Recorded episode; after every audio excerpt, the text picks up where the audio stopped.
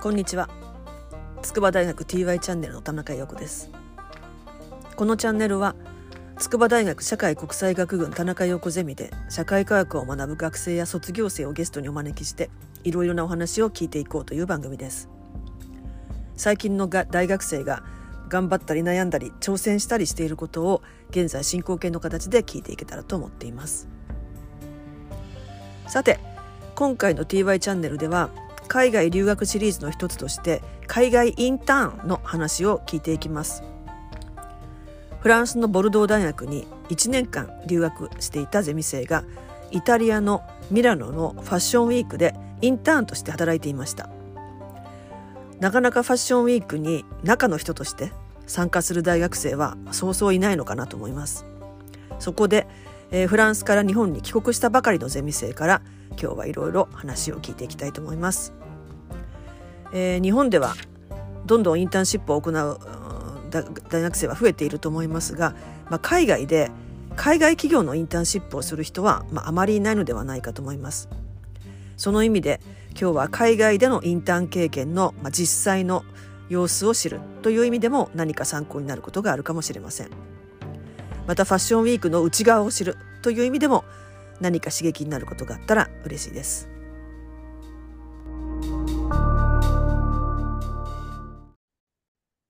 いうわけで、ここからは早速ゲストにお話ししていただきたいと思います。えー、今日はフランスのボルドー大学に1年間滞在して帰国したばかりのキエちゃんをゲストにお招きしています。キエちゃんどうぞよろしくお願いします。よろしくお願いします。えー、フランスからあの帰国したばかりということですけれども、どうですか？日本にあの戻ってきて何か感じてる違和感ありますか？えっと、まあ、そうですね、帰国して1週間ぐらい経つんですけど、やっぱりちょっとあの慣れないっていうところはありますね。1年しかいないいなかったんですけど。うん、はい。どんなところに違和感感じました？えっと、あの、そうですね。あの羽田空港に着いたんですけど、その後電車に乗った時とか、うん、皆さんの服装がすごい日本人っぽいなっていうのに結構あの まあ、改めてっていうか当たり前なんですけど、うん、日本っぽいなって思いました。うん、いやー、すごいわかりますね。はい。もうやっぱりね、しばらく海外行って、あの、帰ってくるとね、すごくなんか、なんか不思議な日本が外国感があるっていうかね、あの、日本ってこうだったんだって、うん、観光客みたいにね、見えて。そうですね、すごい外国感、それですね、まありますね。うん、はい。というわけで、まあ、今回、キエちゃんは、あの、イタリアのミラノのあのファッションウィークに行ったということなんですけども、はい。まあ、なかなかそのファッションウィークに、あの、まあ、見に行くのもね、あの、制限があると思いますけども、その中で中の人として働いていたっていう経験をしてるっていうのは、まあ、なかなかないと思うんですね。で、まず、まあ、ざっくりと、まあ、どんな感じの印象を、あの、持ちましたか？えっと、あのまあ自分にとってはすごい夢の舞台だったので、うん、まあ、ままずはここで働けることにすごいあの感動してましたし、うん、まあ、働いてる間は知らないことだらけで、うん、あの毎日のように刺激的でした。なるほど。いや、いいですね。そもそもこのミラノのファッションウィークに行くっていうのはどどういう経緯でそうなったんですか？えっとまあ、私の場合は飛び立て留学ジャパンっていう奨学金を使った留学だったんですけど、うん、まあ、その条件としてインターンとかあの実践活動が必要だったので、まあそのまあ、最初はそのためにインターンを探してたっていう経緯でしたね。うん、はい、うん、だったんですけど、まあ、あのもちろんそうやって結構難しいことで まああのインターン探し中はいろいろ最初はもともとはフランスのパリで探してたんですけど、うん、まあ、ふとなんか日本のパスポートだったらロンドンでもミラノでも働けるんだなって気づいてそれであのはい。インターンとしての形だったらあの働けるんですけど、うんはい、そういう経緯で、はい、じゃあミラノにある一つのアナキキっていうブランドを見つけて、うん、まあ、そうですね。アポ取ってそしたら1ヶ月受け入れてもらったっていう、簡単に話すとこういう感じになります。あでもすごいですよね。それって、あのメールで、あの、はい、アプライして、こういう事情を話して、希望を言って、はい、そしたらその1ヶ月働いて OK っていうのが出てきたってことですか？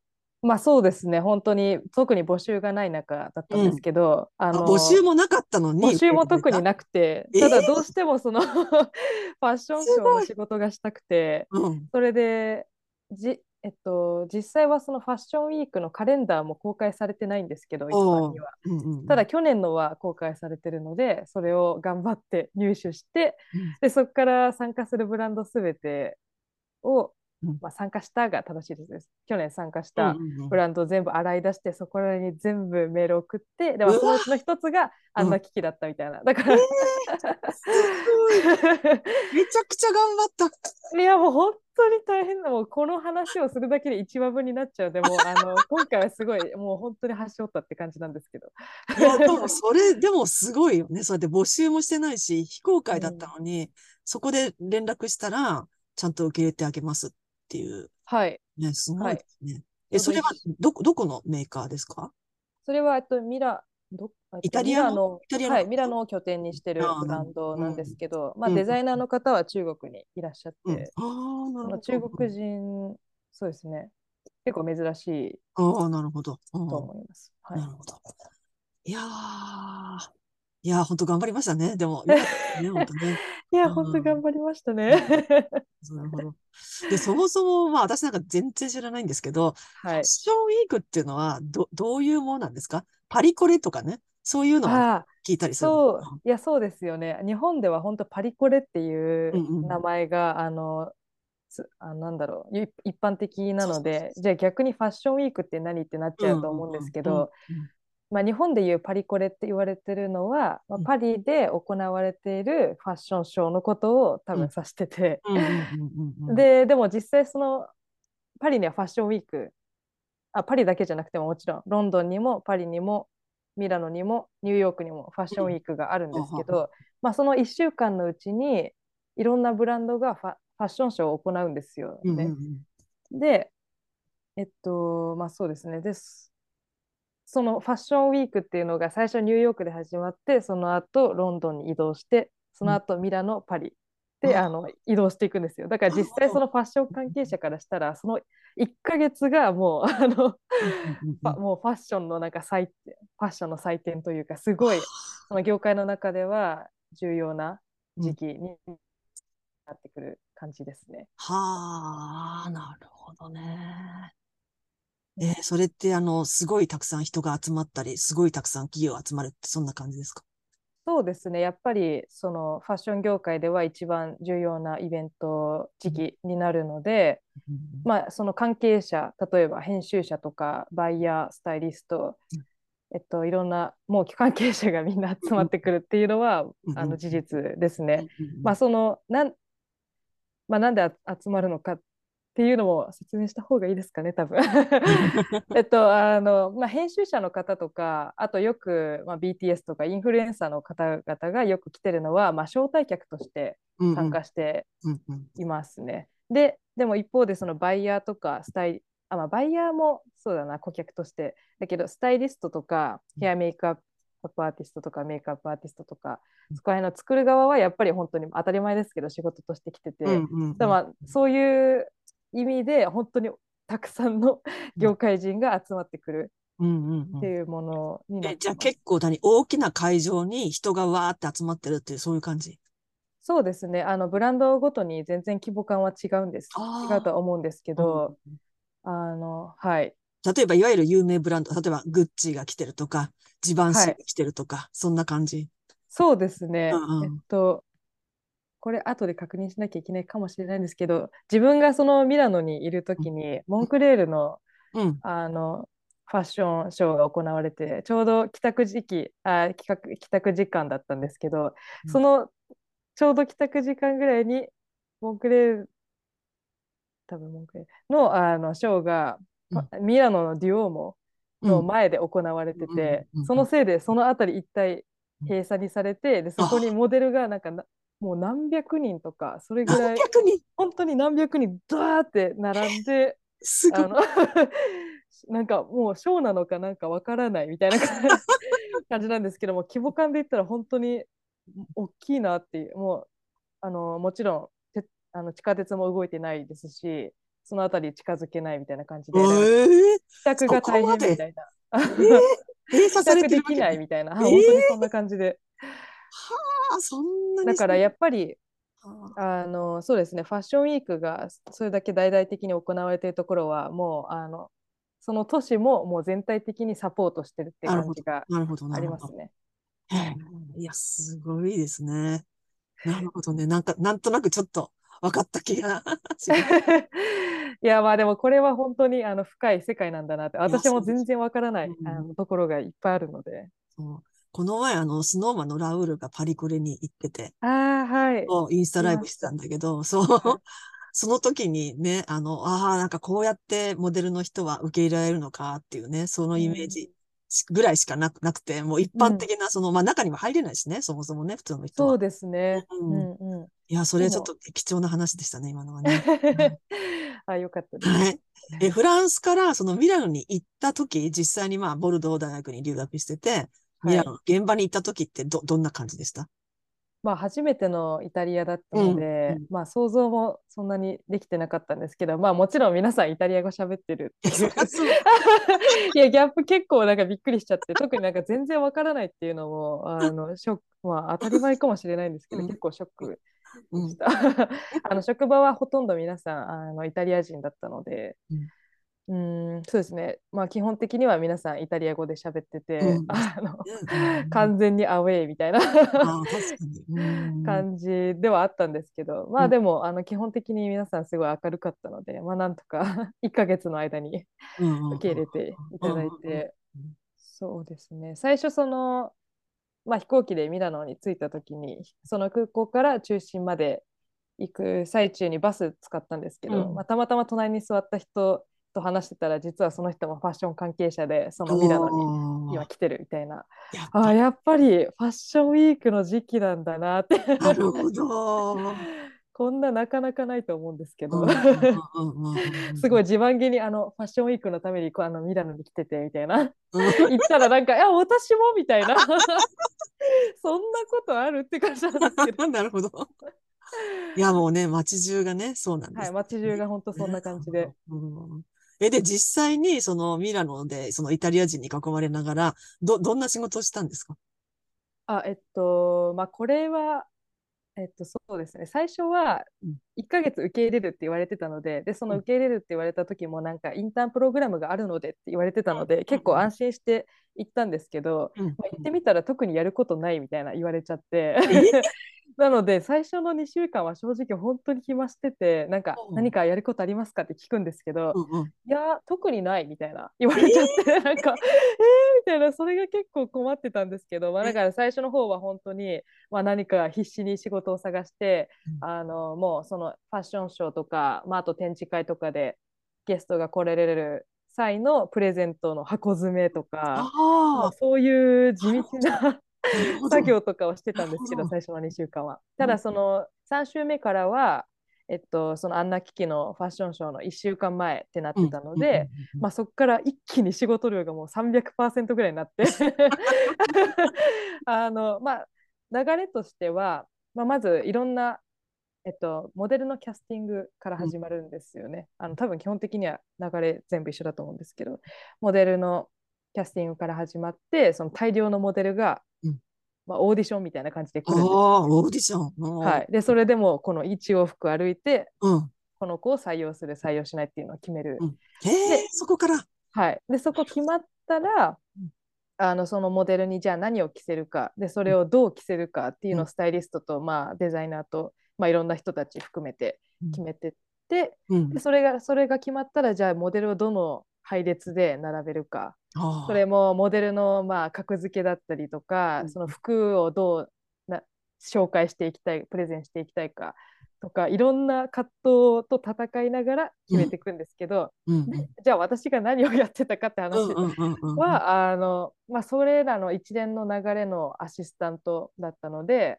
そのキャスティングで言うとモデルがこう一往復していくのを動画に撮って、うん。写真も撮って、うん。でデザイナーさんがさっきあの言ったと思うんですけど中国にいらっしゃるので、うんうん全部ビデオ通話。あだったんですよ。あのコロナで来れなかったみたいで。なるほど。うんうん。それで、まあだから、まあもう、だからやっと仕事があったみたいな感じだったんですけど、本当あのビデオ通話つなげるいや、ためでものビデオ一番、一番重要な仕事じゃん。いやデザイナーにつなげる一番重要でしょ、それ。意思疎通しうんうんて、うん。うんデザイナーさんで、ヘアあのスタイリストの方々とまたいろいろ、え、それ何語で？中国語？イタリア？そこは英語でした。あ、全はい。部英語？どっちも英語？あのスタイリストの方々はフランス語話者だったので、うんうんまあ、いや英語も喋れるので、まあ、あのそうですね。フランス語と英語。2人二人二人のスタイリストは、まあ、2人で喋るときはフランス語なんですけど、みんなで喋るときは英語でみたいな。ああ、なるほど。うんうんそこら辺はすごい、あはい、うんうんみんな英語だ。デザイナーの人も中国の人も英語喋る？でもあの結構苦手だったので、また私の中国人のボスがあの通訳して英語です。あもうそこら辺は複雑で本当に。すごいね。グローバルだね。本当に。はい。そうですね。でも私は最初その動画撮ってるだけで、まあ、たまにそのスタイリストの方々、あのすごい仲良くしてくださったので、えこのルックにはこのバッグがいいと思う。思うそれかこれがいいと思うみたいなので私いやこっちの方がいいと思うみたいなのでそういうなんかうんあのまあなんだろうアドバイ アドバイスっていうのもおこがましいですけどまあそういう話し合いに入っていたりとかうんうんうんうんうん。まあ、あそうですね。えっと、ショー作りの最中はまあそういうお仕事だったんですけど、うんうんうん結局最終的にやったのは、あの、まあ、肩書きなんていうのかわかんないですけど、まあ、簡単に言うとバックステージディレクターって言っていいのでしょうか？お、かっこいい。いや、なんか本当に信じられないぐらい、あの、責任重大な仕事で、うん実うん際。責任重大だよ、すごく。うん。そうですよね。あまあ、よかったですね。そんないい仕事ね。いや、本当にたまたまたまっていうのもあれですけど、あのまあそのボスにいきなり抜き打ちテストで、うんモデルの顔と名前どれぐらい覚えてるって聞かれて、あで実際その1週間の間にもう何何百人かわかんまあもう相当数が来る中で40人げ厳選してそれがまあバッてボードに並んでるんですけあ。ど、それを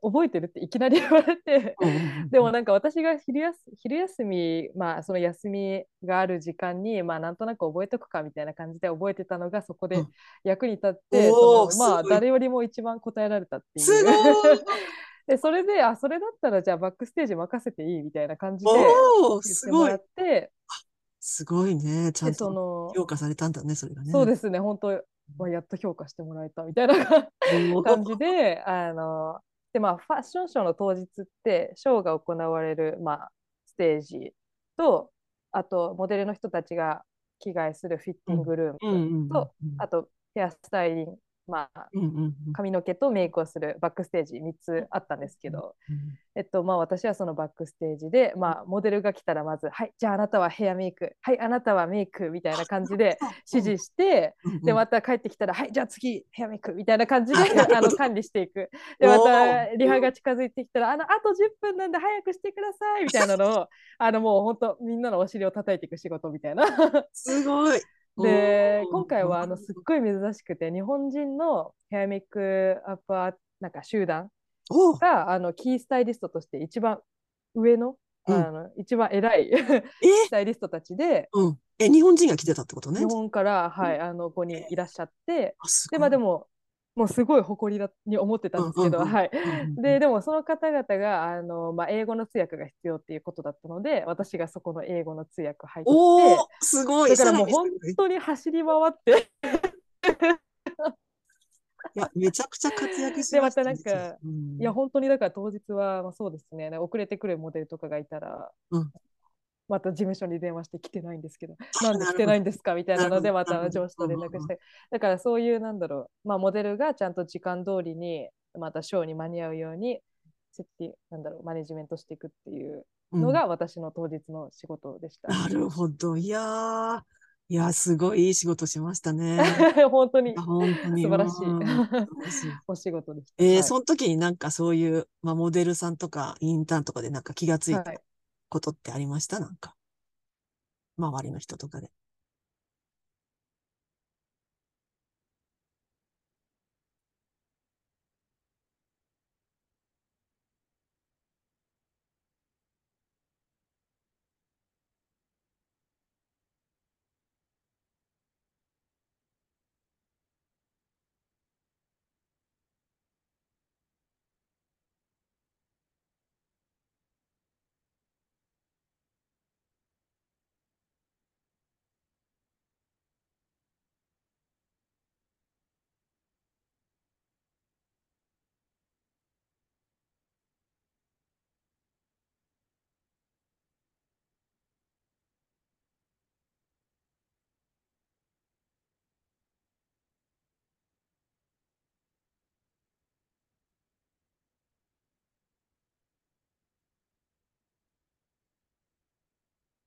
え、じゃあその時のエピソードとかって何かありますか？そうですね。まあいろいろあるんですけうんど、うん。まあまずあの衝撃的だったのはあの、まあ、私以外にインターンの人何人か入ってきてたんですけど、うんうんあの本当にどんどん辞めていく。で それでな、な、なんで？でそれがあのもう大変すぎるっていうのがあの、うん一言で言うとまああのそういうことでああの、まあ、私はその1ヶ月そのブランドで働いてたんですけど、うん他のインターンの子たちはそのショーの1週間前から雇われて、うん。あの仕事を始めててただあの大体こういうあのファッションの内部の仕事って人気がありすぎて普通は、あのもう殺到するんですよ。うん あのですよね。そうですよね。それで、でややっと手に入れたと思ったらなんか夢と現実が違いすぎて、えーそのギャップであのやられちゃうとかえ、かっこいいと思ってたら、こんな大変なものだと思ってなかった？こんな大変だと思ってなかった特に人気があるからってこれはあの今後本当変わっていかないとダメだとは思うんですけどただ働きとか普通にあるんですよね。ああ、そっか。はい払われてないわけね。払われないんですよ、まあ、インターンっていう感じで。で、うんまあ、私も払われてないんですけど、そうなんだ。無料でやってたんだ無。料で1ヶ月ミラノに滞在して、それは不満に思う人がいるの当たり前だ。えーそうですようん。ねだからまあ本当当たり前っちゃ当たり前の話で、ただそのまあ人気があるからって、まあ、まあただ働きさせられる。で、それに不満を持って辞めていく。それでもすぐに代わりが見つかるからまた入ってくる。でもまたすぐ辞めていくっていう、本当にもう早くて早くてサイクルが。なんということだ。それで。まあそうですね。だからそういうのを見ていく中で、まあファッション業界の内部がなんか、うん、あの結構こういう現実があるんだなっていうのは、うんまうんあある意味衝撃的だったっていう。まあでも一方でその、じあの、まあ私はそれでもすごい、それでさえもあの、プラダを着た悪魔のあの、うん。アン・ハサウェイみたいな気分で。いやこんな中で私はやめないみたいな。それにまたワクワクしてる自分とか楽しんでたので結構あのそうですね。それはそれで私は楽しんでたんですけど、まあ、そういう中で、まあ、まあ1ヶ月って言ってもまあ短いですけど、まあ、1ヶ月いたからこそ、まあ、あのバックステージのディレクターもできたりうん。してたとは思ううんので、まあこういう現実うんがまあ一つうん興味深いエピソードだったっていう。うんまあ、2つ目はあの、まあ、人あのモデルとの関わりが結構面白かった。まあ、あの人生でそんなモデルとかあの、まあ、関わらない関わらない。別の世界の人だからね。いや本当にそれがもう、うん。そのファッションウィークに入ったらもうすぐに、まあ、うんモデルのキャスティングが始まったので、うん。その、まあ、中ですごいいろんなもう世界中から来るモデルさんたちと、まあ、関わっていろいろ話したりでなんかちょっとちょっとした待ち時間とかいろいろ。ろ普通に、え、普段は何やってるの？とか、もう普通に世間普話通に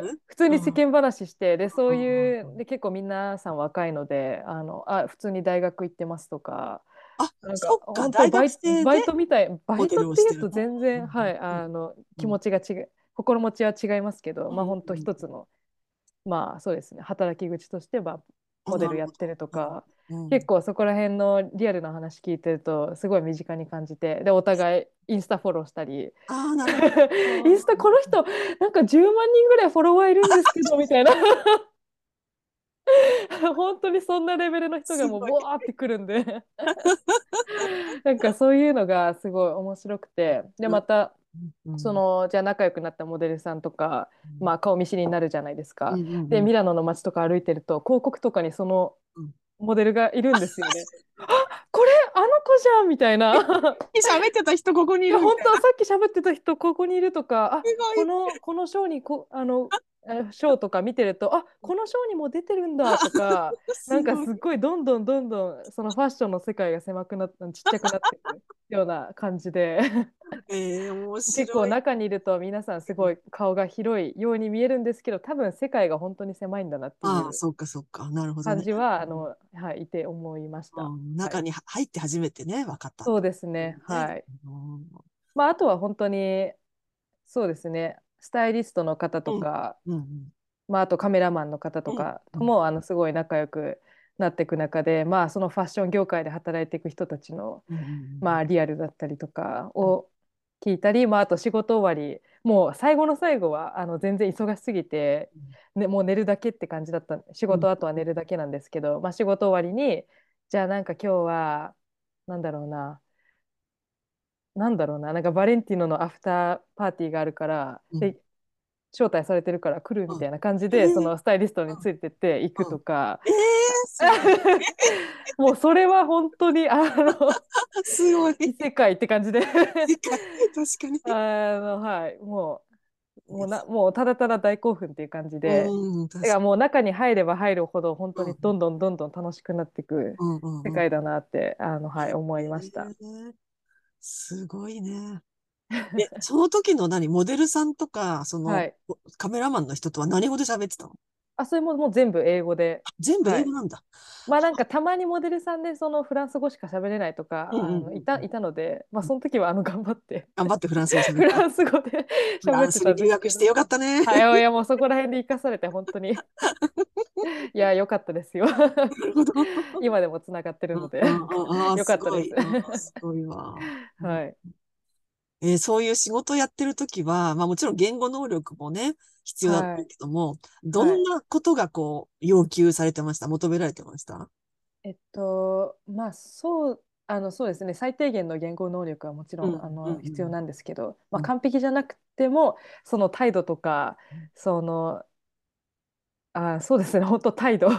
態度って結構大事なんだなって、どどんどんな態度が大事だった？あのなんていうかとにかく早くうんこのスピードに負けないよあ、うに負けない。あうんのやっていくっていうのも大事ですし、まあ、ななんて言うんですかねそのその完璧な言語を喋るっていうことよりもちゃんと伝えるっていうことの方が、まあうん第一優先だったり、あのいや結構私最初その、まあ、は初めて英語で働くって経験だったのでうん。あの結構あれ？これ合ってるのかな？とかこれなんか失礼だったかな？とか最初気にしてたんですけど、うんうんうん。もう現場がとにかく忙しくて、あの早いうんので、もう本当早く早く話してみたいな感じで。いや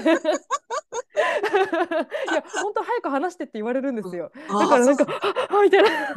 もう文法の間違いとかそんな もうそんなんじゃなくて早くなんか正確に早く伝えてくれみたいな感じで、うんまあそこら辺でも鍛えられたりして、あー。まああとはあの本当プロとし皆さんもうプロとしてファッションショーのファッションウィークの仕事に関わってるので、うんうんまあ本来はそうなんですよ。本当プロしかいないところなので、うん本当に。ね。うん。まあ、そこにインターンとしているので、まあ、一応ちゃんとモデルが来た時とか、うん。あの外部の人たちがそのこの会社にやってくる時とかもちゃんとプロっぽく振る舞わなきゃいけない。プロっぽく振る舞う。こうあインターンだとかなんかそういうのやっぱりまあ良くないですよね。しかもあとファッションはやっぱりうん。イメージの振る舞うの？プロっぽく振る舞うって。やっぱりななんていうかやっぱファッション特にラグジュアリーの世界なので、うんなんかそこら辺はやっぱりななんてっていうのは分かんないですけどまあ常に意識してたのは姿勢を良くすることと。あ とちゃんとなんかフランクっていうよりはすごい上品な感じで、あうんうんのうん。やっていく。まあでもちゃんとあの動いてる間はめっちゃテキパキテキパキテキパキみたいな感じでも。なるほど。うん、そうですね、まあ、そこら辺はなんていうかまあ当たり前ですけど本当バイトみたいな感覚ではもちろんなかったです。けど、うんなるほど。ちゃんとあの、はい、インターンとしてってよりは本当正正社員みたいな気持ちで。働いてました。いね。はい、なるほどね。うん、なんかそのやってる間になんかこう驚いたこととか、なんか感心したことこととかあります？うんうん。えっとまあ先ほども言ったようにそのまあこのファッションのファッションウィークっていうのは一番うん。この業界で大事なイベントなので、うん。まあ、もちろんビジネスうん、そうだよね。なんだなっていう。うん、ものすごいお金が動くよね。んそうで。すね、もうなんかそれにかけるお金の額とか、あのまあ、お金の動きとかがす、うん大きくて、なんかうん結構圧倒されちゃったみたいな感じですね。その例えばモデルが1往復するうん。のに8万、あのいや多分安くて8万円とかだと思うんですよね。本当もっともっともう世界世界のトップ30とかに選ばれてるモデルとかが歩くと、もうき額聞いてないですけどでもものすごいと思います。本あ、当もうその一往復するだけけで。うん。一往復するだけでもうなんか、うん、まあそうですね、うんまあもうそれはもうモデルだけでそうですけど、うんうんうんうんまあ服あのその新作の洋服とかもまあ高いですしうんそうだよね。あとそのまあそのやっぱ、まあ、モデルの話に戻るとじゃあこのこのモデル歩かせるのにいくらででもこのモデルはいくらだからうんうん。なんかどうどうしよっかなみたいなのでまたそのあ あなんかいやまあもちろんですけどもう顔だけじゃないしやっぱじゃあそこら辺ゲームっていうのもあれですけどあ。のあちゃんとビジネスビジネそのボスがちゃんとビジネスマンにすごい見えた瞬間っていうーか、なるほど。うん、結構面白かったですね。まあ、あとは、まあ、いろいろ考えさせるさせられるっていう意味では、そのモモデルさんたちがあのモデルさんたちのそ存在っていうか、うんうん。結構本当に大変な仕事なんだなっていうのは、うんあの思ってもちろんモデルさんがいないと売れないのでうん。うん必要不可欠な存在ではあるんですけどうん。やっぱりあのうーんなんていうか結構もうあの見た目がダイレクトにあこのこの子は細くないからダメとかあなんかその なんていうんですかねあのやっぱ厳しい世界だなって思ったりとか、うん。まあ、あとその日本人の方一人いらっしゃったんですけどモデルの方で。うんうんもうそのもうなんか大体そのエージェントとかから支給されてなんかミラノ来てるのかなと思ったら全部自費でミラノまで来てでホテルとかも自分で取ってその子も1ヶ月ミラノにいるって言ってたんですけどだからそのキャスティングで選ばれなかったら本当にな本当に何のためにいるのかわからないみたいな言っててでまだなんか全然今年はダメ今年っていうか今シーズンは全然ダメで本当どうしようって落ちえーなんか落ち込んでて。うわ。で もうなんかその子結構最後の最後まで取るか取らないかうちのブランドで悩んでて、うん。もうだからその子から常に連絡来るんですよ「いや私って選ばれてますか？大丈夫ですか?」みたいな。いやーかわいそうと思って。うんでもそうですね。もうなんか厳しいな。もうでも私からは何とも言えないのでもう。うん「いやすいませんまだ決まってないです」みたいな感じあで。ーえ、結局出られたんですか、その人は？結局でもその子はに出てしかも多分2着お、よかったね。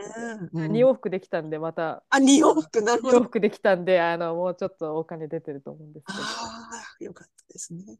いや本当だからみんなそうやってか賭けに出てるっていうか、うん。もうトップモデルととかはもちろんお金出されてうん。きてると思うんですけど、うん。うん。やっぱりそこら辺の、ううんん、厳しさはあるうん。だなと思いました。えーはい、いやー、ちょっと今回の、あの、その、働いて学んだこととか失敗したこととかあります？そうですね。学んだことは、まあ、まあまだ学生なので初めてちゃんとその8時間働いて、うん毎日8時間働くみたいな。なるほど。のに加えてそのファッションウィークの間も朝9時には出勤して夜の10時とか11時、うん。まあ、終電間際に帰るみたいなうんうんうん。生活が毎日で、うん。まあ私なんかは本当毎日エアビに泊まってて、うん。しかも5日おきに引っ越ししてるみたいな。え、なんで、なんで？そんなあのそれはそのファッションウィーク中ってもう、まあ、いろんな人が来るのいっぱい人が来るので、そのうん。1ヶ月分ボンって取れなくて、ああ、そっか。それでもう 全部高いですし、うん。うんうんうんうん。だから最安値とかでもあの、毎つ毎毎日50ユーロかかってるみたいな、うんうんうんうん。そんなそんな感じでそれをだからまあそういう金銭的なストレスとか、まあ、衛生面とか、まあ、慣れない土地で1ヶ月いる。いやでまた睡眠時間も十分に取れなくて、うん。食事もまあまあならないみたいになるともう本当に大変で 初めてな。んかストレスが体に出てきたみたいな。えー、え、病気になっちゃった？そうですね病気にもなるし、まあ、そうですね本当に。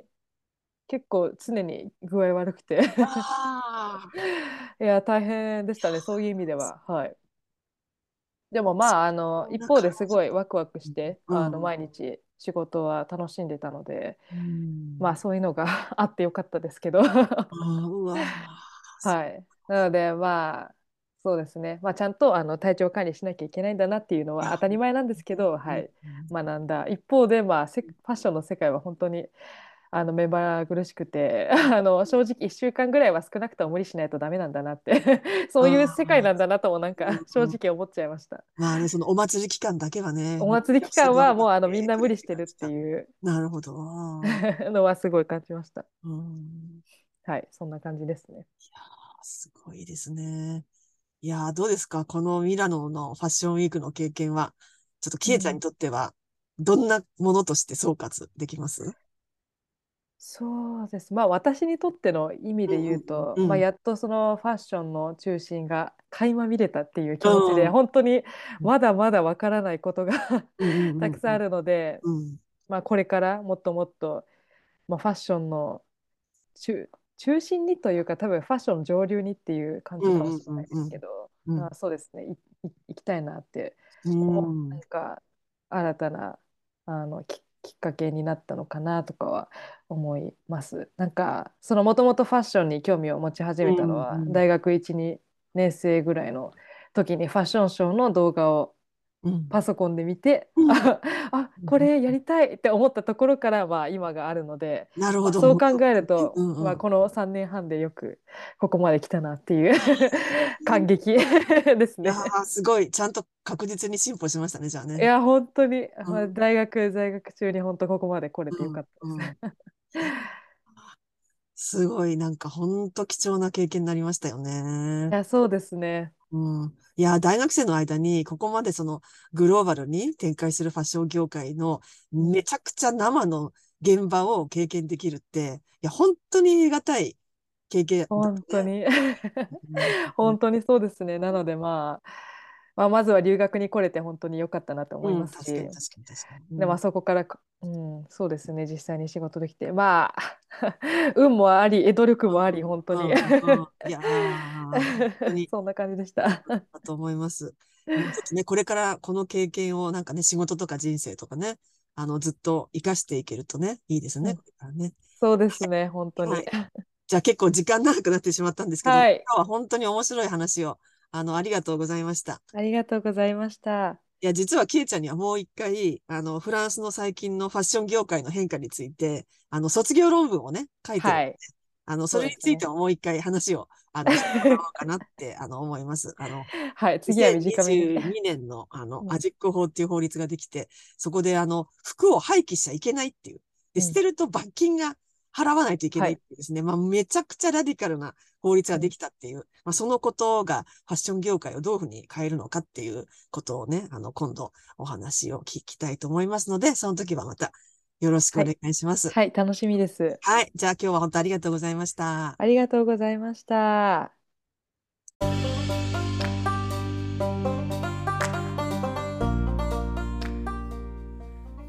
というわけで今日はフランスのボルドー大学留学中にイタリア・ミラノのファッションウィークで1ヶ月インターンをしたキエちゃんにお話を伺いました、まあ、普段なかなか知る機会のない、まあ、別世界のようなファッションショーの世界をま中の人の視点から知ることができて、まあ、とても興味深かったです。ファッションショーのバックステージディレクターとしてデザイナーやたくさんのモデルさんスタイリストやカメラマンインターンの人たちと働いてきた経験はまあ、すごく貴重なものだったと思いました。では今日はこの辺で終わりにしたいと思います。この番組は筑波大学 TY チャンネルの田中陽子がお送りしました。ご視聴いただきありがとうございました。ではお元気で。